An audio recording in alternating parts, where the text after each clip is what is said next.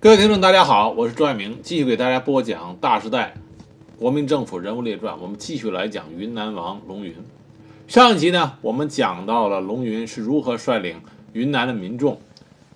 修筑了近代、近现代世界筑路史上的奇迹——滇缅公路。那么今天这集呢，我们来讲云南当时为着中国的抗日事业做出了另外一个重大的贡献，就是驼峰航线。驼峰航线，很多人只知道名字，并不知道驼峰航线它为什么会有这么一条航线。那么另外一个呢，在这条航线上，到底中国和美国盟军付出了多么大的代价？那么还有一点就是，为什么驼峰航线会在云南产生？首先，我们来说一下驼峰航线能够在云南成为中国抗日世界的呃中国抗日世界重要的生命线的背景，就为什么云南会有这个条件？这就要谈到云南机场。和空军的发展状况，在一次世界大战之后，世界各国呢纷纷发展空军。当时中国各省的这些地方军阀呀，也竞相的组织空军，开办学校，聘请外国顾问训练飞行人员。那么当时盘踞在云南的军阀唐继尧也是其中一之一。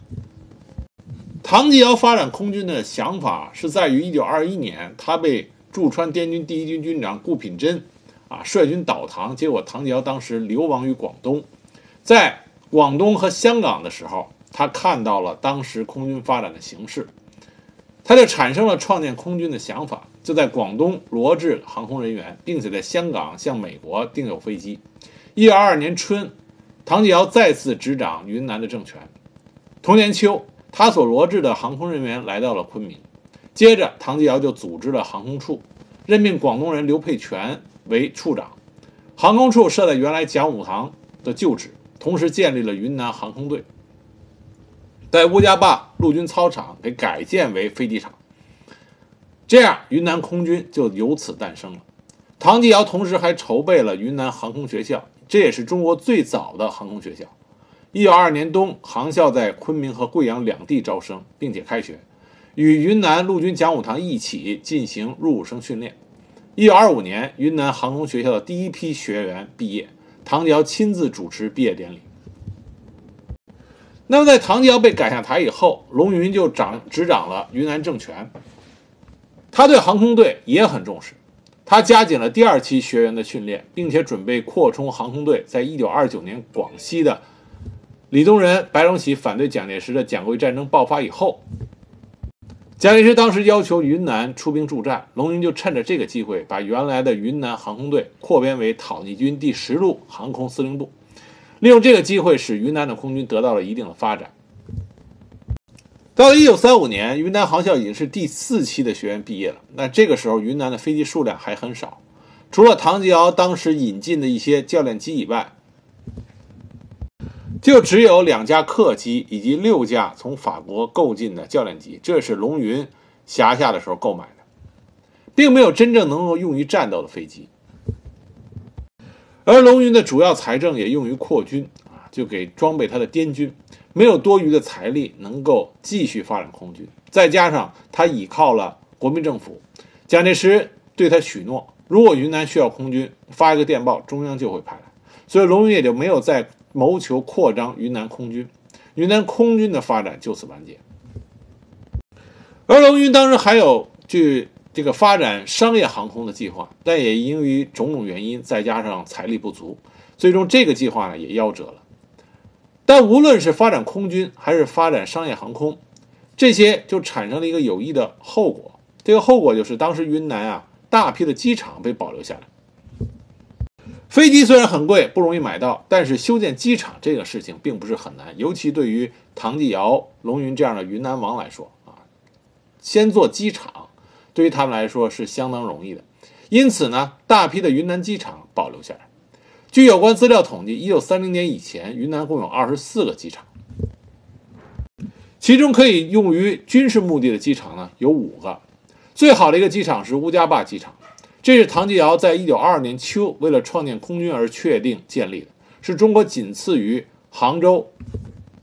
剑桥之后的第二个机场。那么，其余的十九个机场呢，都是为商业航空修建，并且是由省政府命令各县先动工修建，限期完成。而政府没有拨啊拨这个修建费用分毫。那么这些机场的特点呢，大部分机场呢都因为由于工期不足，非常简陋，而且在机场建成后呢没有使用，因为没有飞机。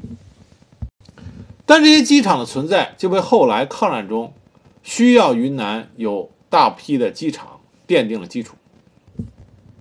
在抗战爆发以后，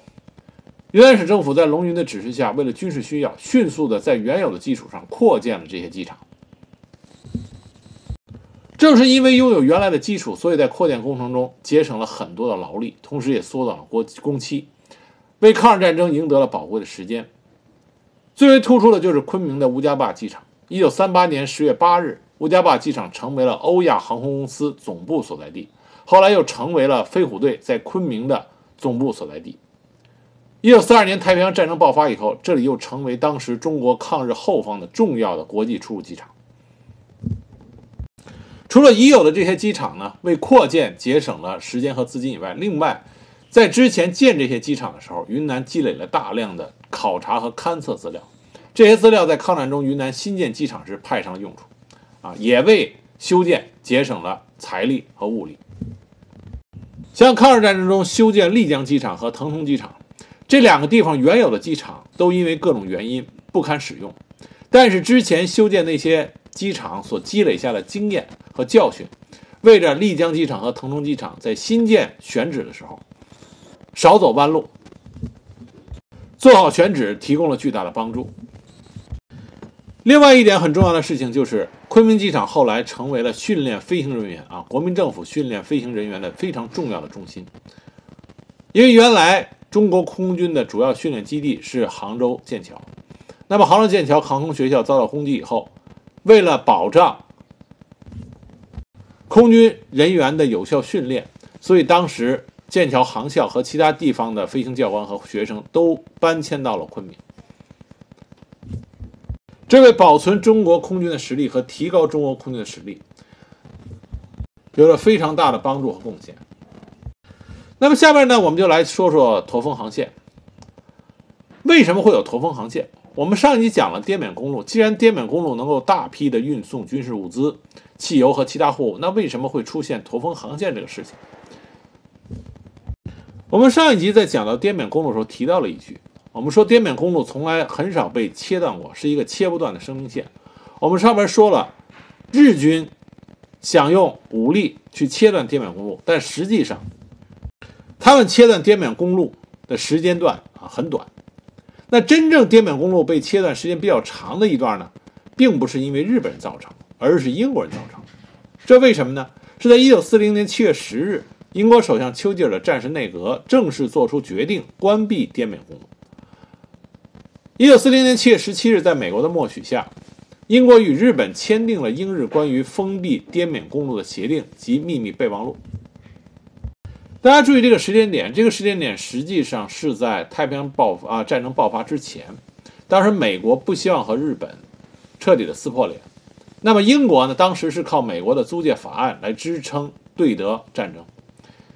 啊，拿人家的自然手就短，所以呢，英国在美国的默许下，就跟日本签订了封闭滇缅公路的协定。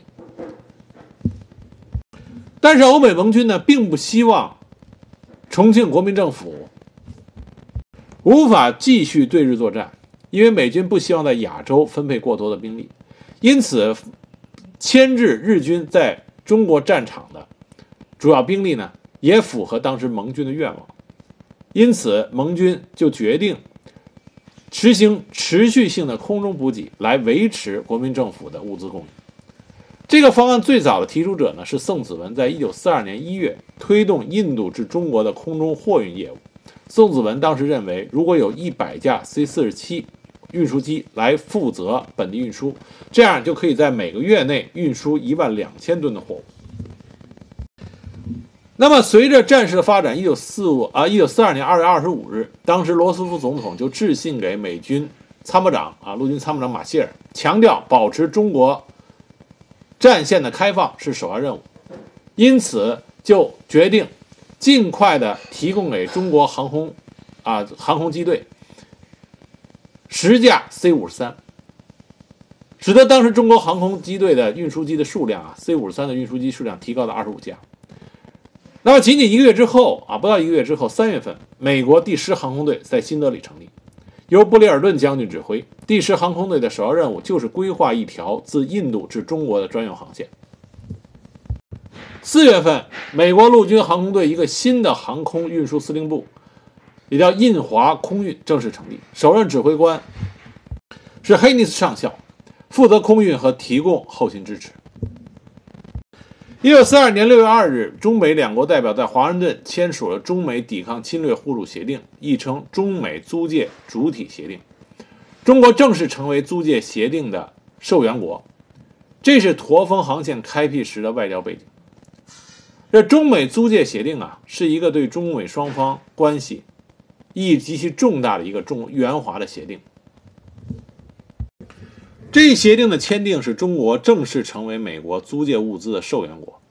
也标志着美国成为抗战后期援华的最主要国家。在这种背景下，驼峰航线就产生了。为什么管驼峰航线叫驼峰呢？因为驼峰是位于喜马拉雅山脉南麓的一个形似骆驼背脊凹处的一个山口，它的海拔高度。高于当时美国主要装备机型 DC 三、C 四十六、C 四十七的最大爬行高度。那么这里是中国至印度航线的必经之处。通过这条运输航线，中国向印度运送派往境外对日作战的远征军士兵，再从印度运回汽油、器械等战争物资。所以，同盟航线呢，最后建立以后啊，达到稳定状态的时候，航线全长五百英里，地势海拔均在四千五百到五千五百米上下。最高的海拔达到七千米，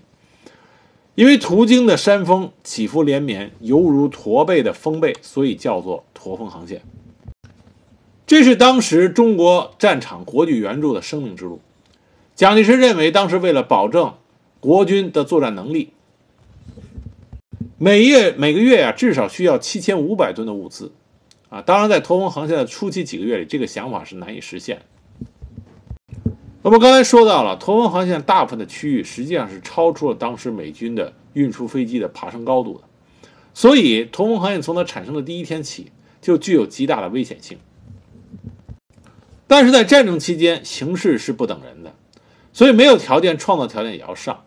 当时美军啊，中美双方想了很多的招，主要是美国那边啊想了很多的办法，比如说将 C 幺零九。啊，C 幺零九是 B 二四轰炸机改装过来的燃油专用的运输机。为了实现爬高能力和航程增加的需求，当时 C 幺零九上啊，把所有的武器装啊武装弹药都给拆卸，安装了八个油罐，能够装载两千九百加仑的这个航空汽油。但是缺点就是什么呢？这种飞机一旦发生摔机着陆，肯定爆炸，机组人员全部丧生。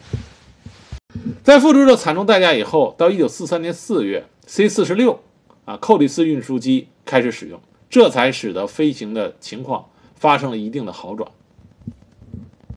驼峰航线对于即使对于经验极其丰富的老牌飞行员来说，也是一个严峻的挑战。更何况当时担任驼峰航线飞行任务的很多飞行员，他们的经验。并不足，飞行时间都很短。但在国家的需要情况下，啊，在当时整个反法西斯作战的要求下，这些飞行员冒着巨大的风险，不分昼夜的从印度起飞，将物资向云南、四川运输。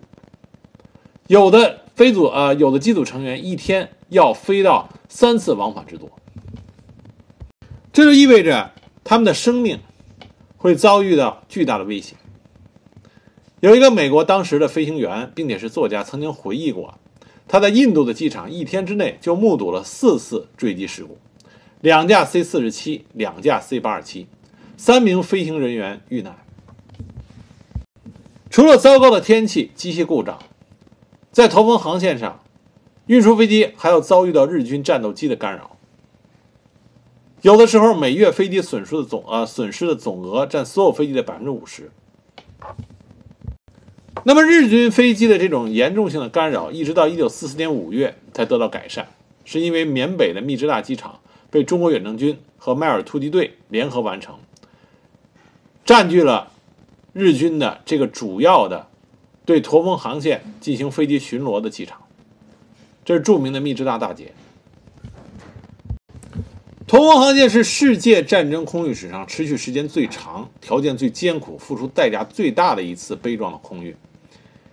这个航线途经了高山雪峰、峡谷冰川和热带丛林，以及日军的占领区。所经地区气候气候十分恶劣，强气流、低气压、冰雹霜冻，飞机在飞行中随时面临着坠毁和撞山的危险。在长达三年的艰苦飞行中，当时中国航空公司共飞行了八万架次，美军先后投入了飞机两千一百架，双方总共参加人数为八万四千多人。共运送了八十五万吨的战略物资，战斗人员运输三万三千四百七十七人。单美军一个拥有六百二十九架运输机的第十航空联队就损失了五百六十三架飞机。在这条航线上，美军共损失的飞机是一千五百架以上，牺牲的优秀飞行员近三千人，损失率超过百分之八十。那么，拥有一百架运输机的中国航空公司。先先后损失飞机四十八架，牺牲飞行员一百六十八人，损失率超过百分之五十。我们中方的飞行员是付出了重大的代价，但是因为在航空能力、飞行经验啊人数上都远逊于当时的盟军，所以可以算说得上啊，在盟整个驼峰航线上损失最大、牺牲最大的是盟军。中方飞行员运输的总吨数大约占百分之十二。那么牺牲人数上呢，也远远少于盟军，这是我们需要正视的一个历史事实。一九四五年二战结束以后，美国的《时代周刊》曾经描述过驼峰航线啊，他描述这么写的：在长达八百余公里的深山峡谷、雪峰冰川间，一路上都散落着这些飞机碎片。在天气晴好的日子里，这些铝片会在阳光的照射下烁烁发光，这就是著名的铝谷驼峰航线。描写的是一幅好像很美的景色，但是背面所蕴含的却是在这个驼峰航线上，为了中国的抗日事业而付出了巨大牺牲的盟军，以及刚刚起步的中国运输机飞行员们。驼峰航线一直持续到整个二战结束啊，也就是整个的抗日战争结束。尽管在1945年1月中印公路重新开放以后，驼峰航线的重要性有所下降，但是驼峰航线所运输的物资的总吨位仍然比公路要多得多。驼峰运输啊，驼峰航线的运输行动是世界上规模最大、时间最长的空中战略桥梁，只有一九四九年柏林封锁时的空运行动在空运货的物呃数量上超过了它。那么，在中国抗日航空烈士的三十六块啊三十块纪念碑的六十面上啊六十面前后各一面，六十面上一共刻着三千三百个烈士的名字，其中两千两百个美国人。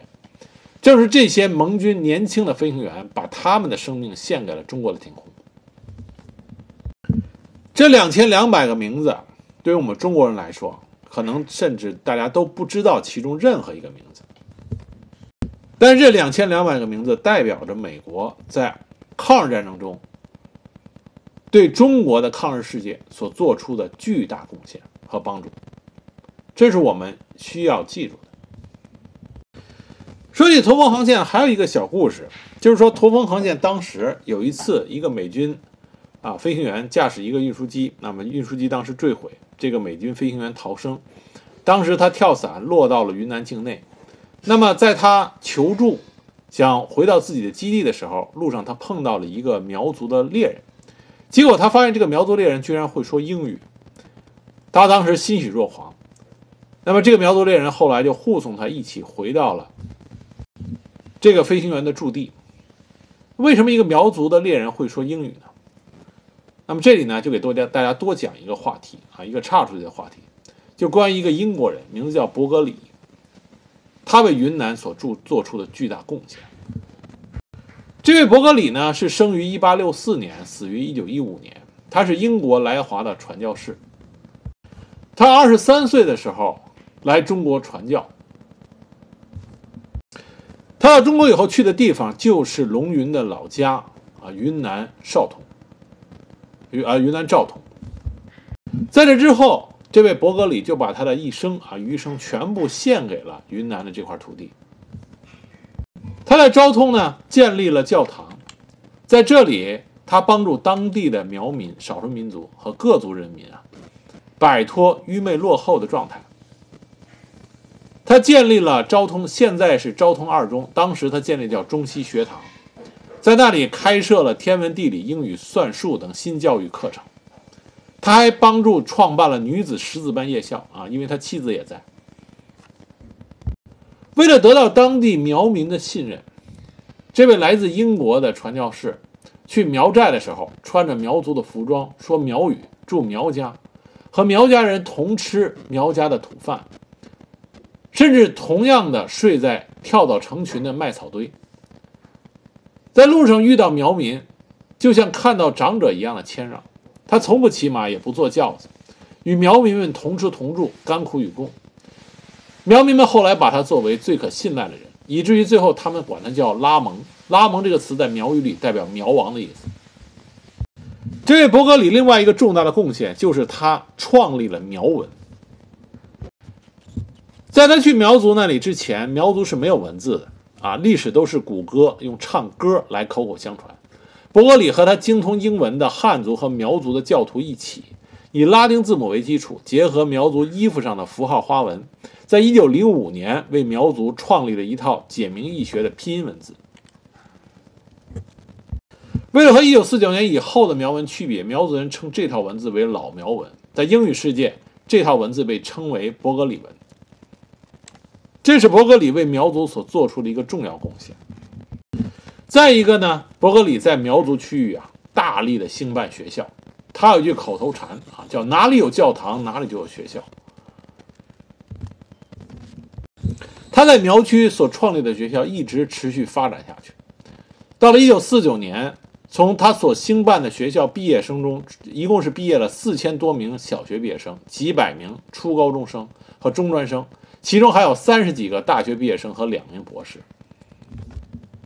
而最为难得的是，他的这个以身作则、身体力行，也感召了那些接受他教育的这些孩子们。一九二七年，石门坎出了第一个苗族医学博士，叫吴庆纯。那么，这位吴博士在拿到博士学位以后，放弃了城市生活，回到了石门坎，在那里创办了民平民学院啊，平民医院，发展中医治疗和西医手术。普及农村的卫生教育，这就得益于伯格里他之前对这帮孩子教育的成果。最后，伯格里是在1915年在石门坎，啊，帮助苗族人防治他们所谓的很可怕的一种瘟疫，叫黑病。那么，在帮助苗族人防治的时候，伯格里也被感染上了。在9月15日，1915年9月15日，他离开了这个世界，时年是51岁。也就是说，他将他的生命。也交付给了他所呕心沥血的这份啊这片云南的苗族的土地。据说出殡的时候，苗彝汉的送殡者有几百人，无不是痛哭失声。像这样一位千里迢迢来到我们中国，为我们中国的落后地区的发展做出了一生奉献的啊这样的外国人，应该值得我们中国人去牢记。我们不仅仅有千里迢迢漂洋过海的友人啊，白求恩大夫，也有像伯格里这样为了中国做出了巨大奉献的啊外国人啊，有很多，我们都应该记住他们，了解他们。那我讲完了云南在物资上对于抗日事业的巨大贡献，一个是滇缅公路，一个是驼峰航线之后，那么回过头来再说龙云。我们要讲讲龙云在抗战中的具体的一些表现。那么这里边呢，龙云在抗战期间有两个截然相反的事情啊，和他联系在一起，这都导致了后来蒋介石对他的意见很大，以至于抗战一胜利就把龙云软禁了。那么这两件事情呢，一面呢是龙云和中国共产党的关系在抗日战争期间进一步的发展和加深。这里边呢是由于各种原因，一方面呢是中国共产党这边重视对龙云的统战工作。那么另外一个呢，西南联大迁址到云南以后，对于龙云在民主民主意识上的觉醒起了很大的帮助。啊，这个我们后面会讲。那么另外一个知道或者说讲的比较少的一方面呢，就是关于汪精卫和龙云的这个事情。我们都知道，汪精卫去降日，他实际上是从国内飞到了越南河内，然后就投向了日本人的怀抱。他从哪里飞向河内的呢？就是从云南啊，从昆明飞去。所以这就和龙云有了很大的关系。那么在汪精卫投日的这个过程中，龙云到底处于一个什么样的位置，发挥了什么样的作用？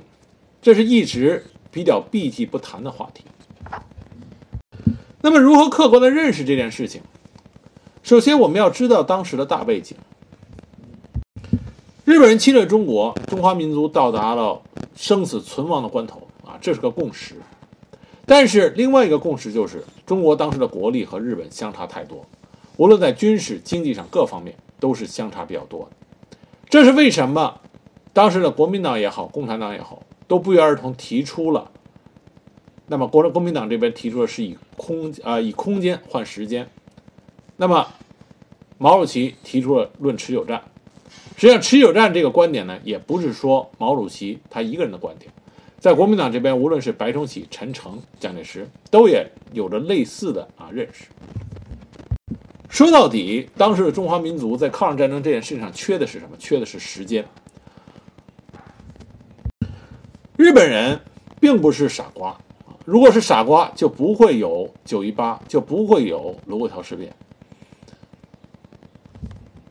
正是因为对手的高明，所以我们要想拿到时间，拿到对我们有利的啊时间这个要素的话，我们必须要付出代价。不付出代价就能拿到时间，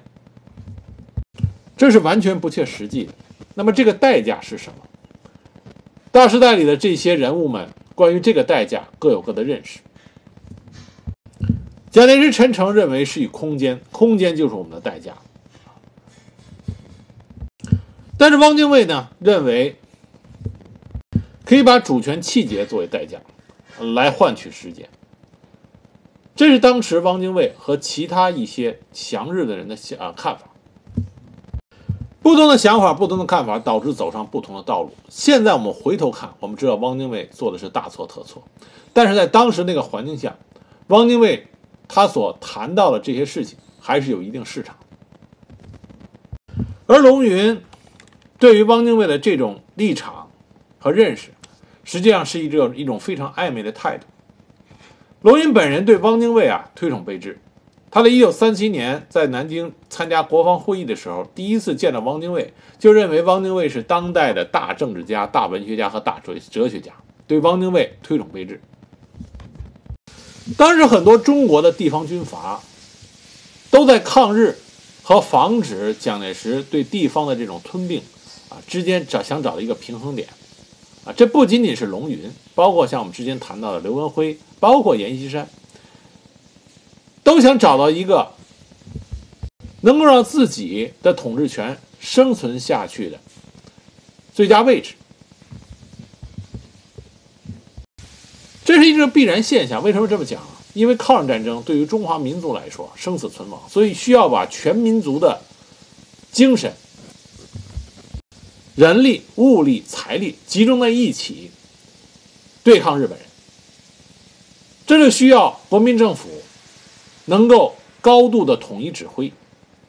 所以这个趋势就使得这些地方割据军阀要把自己手中的权力交出来，还给国民政府啊。这是大势所趋。那么，在既得利益和既得权利面前，这些地方军阀的掌门人，他自然不愿意心甘情愿的把这个权利和利益交出去。很多人他们不认为交出手中的权力是进行抗日战争、抗日大业的啊必要举措，所以他们在苦苦的搜寻是不是有一个折中的办法，这也是可以理解的。一九三八年四月十五日，龙云和刘文辉曾经亲笔致函王克敏。王克敏是谁呢？王克敏是已经在啊一九三七年十二月是日军扶植的北洋系旧部政权，中华民国临时政府在北平成立。那么王克敏呢，就出任了行政委员委员长。当时军统还策曾经策划过要刺杀他。那么龙云和刘文辉亲笔致函给他，想干嘛呢？就是想在四川、云南、西康、贵州四省地区联合发起反蒋的和平运动，盼望能得到声援，并和日方取得联络，得到支持。而且龙云呢，这个时候认为。缺乏国际援助的中国，在对抗日本上会困难重重。他认为啊，他曾经给蒋介石发过电报，强调过当时中国反日的事业所处的一个国际困境。在这电报中，龙云认为英法两国是不会帮助中国的，苏联对华仅停留于口头上的帮助。那么，有的朋友说，为什么龙云没有考虑美国？如果熟悉二战之前历史的，朋友就会知道，美国在二战之前，他是在标榜的孤立主义和中立主义，所以龙云这个时候是不可能把美国考虑进来的。因此，龙云认为中国独立进行抗日大业困难重重，与其这样，不如与日和谈，通过和谈争取时间，为抗进一步抗日做好准备。但是蒋介石对于龙云的电报呢，没有做应答。没有给出一个明确的答复，但是汪精卫呢，却给龙云发来了两个人之间通讯的密电本。这个时候，汪精卫啊，想投日的决心基本上已经下了，而且汪精卫希望在他投日之后，龙云能够率先响应。这是为什么在他投日之前，于十二月五日从重庆飞抵昆明。就是想和龙云进行密谈，想拉龙云上这个投日的贼船。当时汪精卫乘飞机到达昆明以后，在昆明住了一晚。这一晚上，他和龙云进行了一次深切的谈话。谈话的具体内容到今天没有人知道。那么第二天下午两点，他就乘坐着龙云所租的欧亚航空公司的包机飞往越南河内。啊，注意这个飞机是由龙云来包机的。就在汪精卫乘坐龙云的锁定的包机离开后，龙云这才简略地发电报给蒋介石，说：“汪副总裁于昨日到滇，本日甚感不适，午后二时半已离已离滇飞航河内。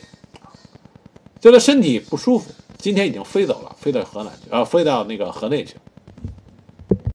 那我们都知道，汪精卫一旦一旦啊抵达了河内以后，马上就和日方发表了联合声明。”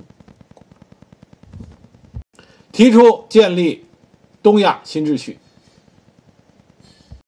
那么，十二月二十二日，近卫发表了第三次对华声明。十二月二十三日，汪精卫在河内致电蒋介石。到了那马上，在一九三九年一月一日，国民党中常会决议，永远开除了汪精卫的党籍，撤除其一切职务，并且定性的指责汪精卫客观上属于投降敌人，出卖祖国。那么，龙云在一九一月五日给蒋介石发电报的时候，仍然称汪精卫为汪先生。而且，龙云这个时候呢，还和汪精卫有电报来往啊。电报的往来中的这些内容啊，龙云依然对于汪精卫的做法和看法表示赞同。但是，这些往来电报呢，就被蒋介石所获知了。蒋介石绝不允许龙云作为执掌大后方云南一省的云南王，和汪精卫这样藕断丝连。所以在一九三九年四月二十七日，蒋介石代替龙云草拟了一封致汪精卫呃汪精卫的函件，啊信件，在这封信件中，言辞批评了汪精卫的种种行为。蒋介石当时刚才跟龙云说，龙云要公开发布这封信件，表示与汪精卫断绝关系。那么，在各方面压力的逼迫下，龙云只好公开发表了这封信件，表示与汪精卫彻底断绝往来。但尽管在公开场合宣布了与汪精卫公开决裂，但龙云在之后又连续派李洪墨以及省政府办公室主任黄秉忠两个人再到河内，向日本以及汪伪请求谅解，通报情况，要求支持。而在这之后，龙云还召开了一次西南联络会议，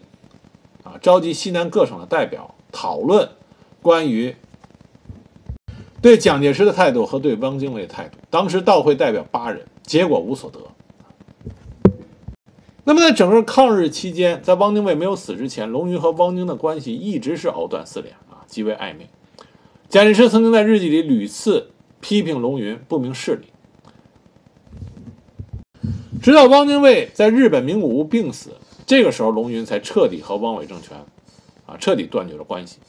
而蒋介石当时在日记里也写着说：“汪死而滇龙心定，昆明之忧可以减少。”龙云和汪精卫的这种暧昧的关系和态度啊，从很大程度上是因为两件事情。那么一个呢是蒋介石给他的巨大压力，啊，龙云知道，如果是完全听从国民政府的话，最终在抗日战争胜利之后。他的云南王也就做到头了，所以他急需要给自己找到一个出路，找到同盟者与自己一块儿去抗衡，在抗日战争胜利之后如日中天的蒋介石的中央政府。那么第二件事情呢，就是龙云这个人，他的的确确非常钦佩汪精卫的才气。我们即使今天无论怎么说，汪精卫是一个大汉奸，但客观上，汪精卫这个人的才能、才气。在当时，还是有很多啊可取之处的。所以我们可以看到，龙云和汪伪政权的这个关系，很大程度上是基于和汪精卫这个人的关系。啊，汪精卫一旦病死以后，龙云就基本上断了他和汪伪政权的任何合作的这种想法。龙云的这种心态呢，另外一个表现呢，就是在于他和中国共产党之间的关系。啊的这这个这个增进，我们之前说到了，在抗日战争刚爆发的时候，那么在去南京参加国防会议的时候，龙云就和朱德建立起来了一个密切的联系，双方面交换了密码本。那么在抗战初期，朱德曾经多次写信或者发电报给龙云，表达了当时中国共产党对于滇军出啊出滇抗日。的英勇表现给予了高度的评价。那么，一方面，龙云呢在寻求着一个不被蒋介石的中央政府所吞并的合适的抵御办法；那么，另一方面呢，随着西南联大等一批内地的大学啊，一批大就是华北的大学啊，这些有利大学，西南联大转到云南之后，龙云再加上中共的抗日民族统一战线政策的了解。那龙云呢，就开始向联共抗战、支持民主运动的态度转变。他暗中积极地寻找着与共产党联系的渠道，提倡言论出版自由，允许游行示威，就促进了云南的民主运动的蓬勃发展。后来，国民党特务头子康泽亲自带人到云南，要龙云抓捕中共党员。那么，龙云让他拿出证据。康德当时没有确实的证据，那么就又要龙云镇压学生运动。龙云当时就说：“学生都是好学爱国的，借故生端的只是极少数。”然后他接着说：“现在有人无事找事，学生闹事是因为有些事政府并未办妥，他们说几句话就要根究，教授讲课也要干涉，结果越压越闹。有些人不听我的话，以后闹出事来我就不管。毕竟龙云是切切实实的云南王，所以当时康泽。”也没有办法采取任何的举动，只能是不了了之。在皖南事变爆发之后，龙云当时就公开的说：“既打外战又打内战，怎么可能打败日本呢？自己设圈套消灭自己的军队，这是哪家的中央政府？”他和当时中央政府所派来的特务情报机关完全没有任何的合作的意向。据沈醉后来回忆，当他成为军统的滇站、云南站站长的时候，根本找不到云南地下党的线索。他的两个前任也没有找到云南地下党。在龙云执政的后期，除了云南文山地区有一个不大的支部遭到破坏之后之外，云南全省的地下党组织都没有遭受过破坏。那么，中国共产党呢，也积极地寻找着方式与龙云保持联系。一九四三年十月，周恩来派出华刚等人为中共特别代表前往云南，与龙云直接建立了联系。在华冈的进一步争取下，龙云更加积极地支持学生运动，并且于1944年底秘密加入了民民盟，推动昆明形成了抗战大后方的民主堡垒。那么，龙云的这一系列举动，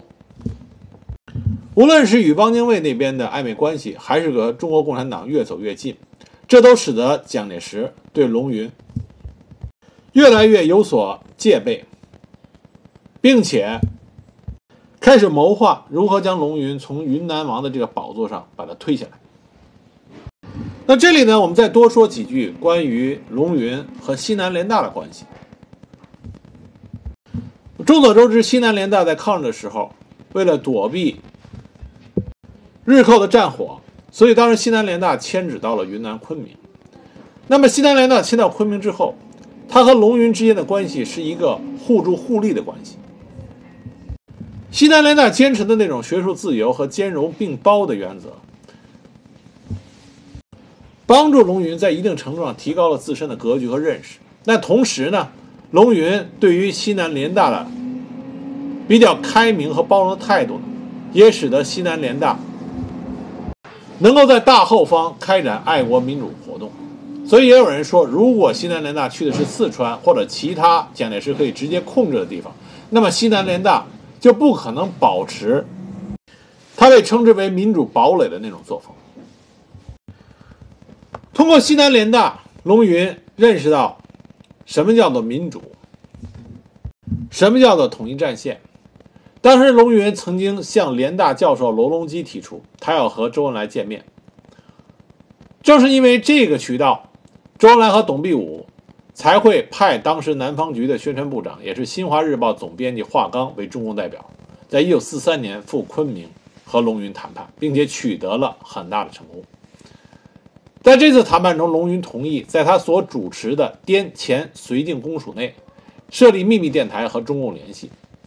当然用的就是朱德送给他的密码。同时，他还同意在昆明设立《新华日报》营业处，日销《新华日报》三千多份。这对于当时只有三十万人口的昆明来说是个不小的数字，并且在其他的报纸上也多次转载过《新华日报》的社论。华刚到达昆明之后，他的公开身份是云南大学的教授，化名为林少侯。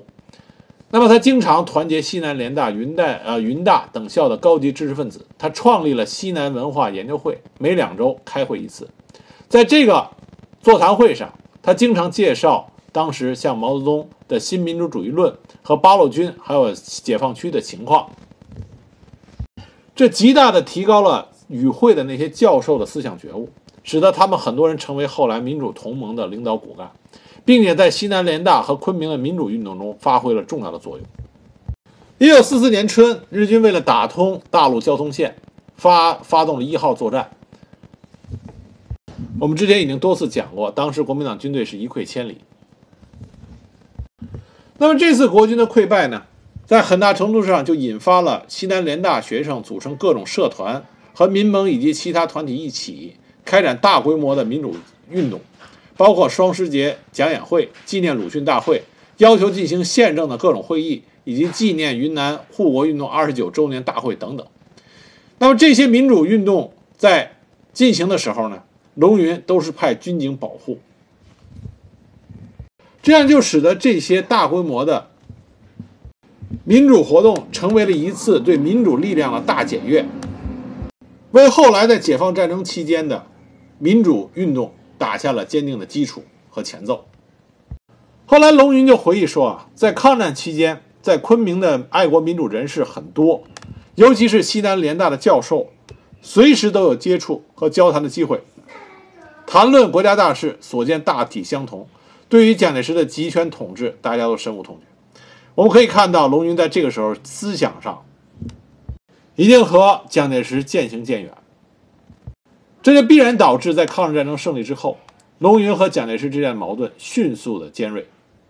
从而导致了五华山事件的爆发。那么下一集呢，我给大家讲，在抗日战争结束之后，蒋介石和龙云是如何迅速走向了对立，从而导致后来龙云。彻底的倒向了新中国这一边。